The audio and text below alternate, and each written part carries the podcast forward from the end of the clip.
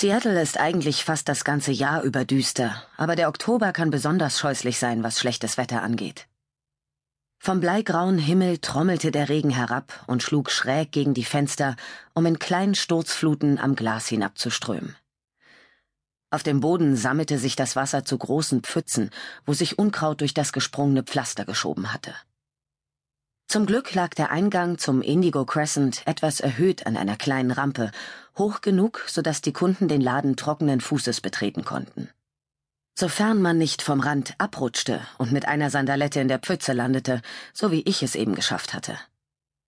Ich schüttelte den Regen ab, als ich meinen Laden betrat und tippte den Code der Alarmanlage ein. Dank meiner Schwester Delilah sprang diese Anlage nicht nur bei einem Einbruch an, sie meldete auch Spione, und dieses beruhigend sichere Gefühl konnten wir angesichts der Tatsache, wer wir waren und woher wir kamen, wirklich gebrauchen. Mein Fuß erzeugte ein schmatzendes Geräusch, als ich auf den zehn Zentimeter Absätzen zu meinem Lieblingsplatz hinüberhumpelte und aus einer Riemchensandalette schlüpfte. Während ich den Designerschuh trockentupfte, ging mir durch den Kopf, dass es manchmal recht günstig war, zur Hälfte Feenblut in sich zu tragen. Siedeblut, um genau zu sein. Ich hatte kein Vermögen für diese Schuhe ausgeben müssen, sondern sie geschenkt bekommen. Von meiner Ortsgruppe des Vereins der Feenfreunde, deren Mitglieder gern meine Buchhandlung besuchten. Bei einem ihrer letzten Besuche hatten sie gesehen, wie ich in einem Katalog sehnsüchtig diese Schuhe bewundert hatte. Und ein paar Tage später waren sie mit einer Einkaufstasche aufgetaucht. Natürlich hatte ich sehr genau überlegt, ob ich das Geschenk annehmen konnte. Etwa 30 Sekunden lang. Dann hatte die Begierde gesiegt, und ich hatte mich sehr liebenswürdig bei den Mitgliedern bedankt, während ich in die Schuhe schlüpfte, die perfekt passten, wie ich hinzufügen möchte.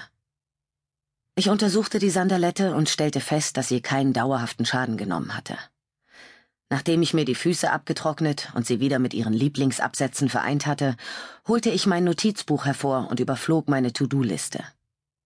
Es gab Bücher einzusortieren und Bestellungen aufzugeben, und ich hatte mich bereit erklärt, die Gastgeberin für das monatliche Treffen des Lesezirkels der Feenfreunde zu spielen. Sie würden sich gegen Mittag hier treffen. Die Leila würde fast den ganzen Tag lang wegen eines Falles unterwegs sein, und meine andere Schwester, Mannerly, schlief natürlich. Also an die Arbeit. Ich schaltete die Stereoanlage ein und Man in the Box von Alice in Chains dröhnte durch den Laden. Später würde ich zu verkaufsfördernder Klassik wechseln, aber am frühen Vormittag, wenn die Buchhandlung leer und ich allein war, richtete ich mich ganz nach meinem Geschmack. Brav schnappte ich mir einen Karton neuer Taschenbücher, um sie in die Regale zu räumen, und sehnte mich danach, dass etwas Interessantes passieren möge, als die Klingel über der Tür bimmelte und Chase Johnson hereinplatzte. Nicht die Art interessante Ablenkung, auf die ich gehofft hatte. Chase faltete seinen Regenschirm zusammen und ließ ihn in den Schirmständer neben der Tür fallen. Während er sich aus seinem langen Trenchcoat schälte und ihn am Garderobenständer aufhängte, achtete ich darauf, den Blick auf das Buch zu richten, das ich gerade einsortierte. Toll. Genau das Richtige, um mir den Tag zu versüßen. Dass die meisten Männer meine Schwester und mich bewunderten, war ja durchaus angenehm, aber Chase gehörte nicht zu meinen Lieblingsmenschen. Er schaffte es nicht einmal unter die Top Ten.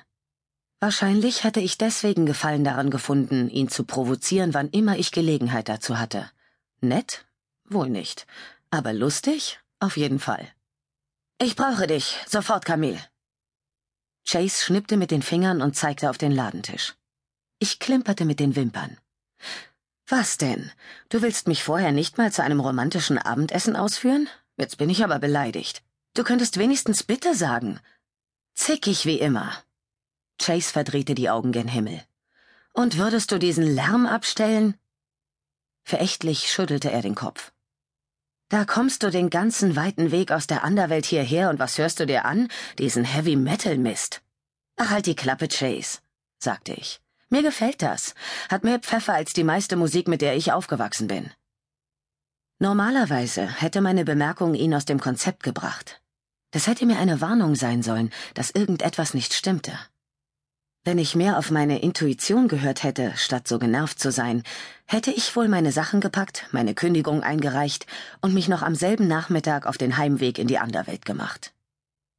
Widerstrebend legte ich Grisham neben Crichton auf ein Tischchen, damit sie sich inzwischen nett unterhalten konnten, und schlüpfte hinter den Ladentisch, um die Stereoanlage nicht nur leiser, sondern ganz abzustellen. Der Indigo Crescent war meine Buchhandlung, was die Öffentlichkeit anging, doch in Wirklichkeit war er die Tarnung einer Außenstelle des AND, des Underwelt Nachrichtendienstes.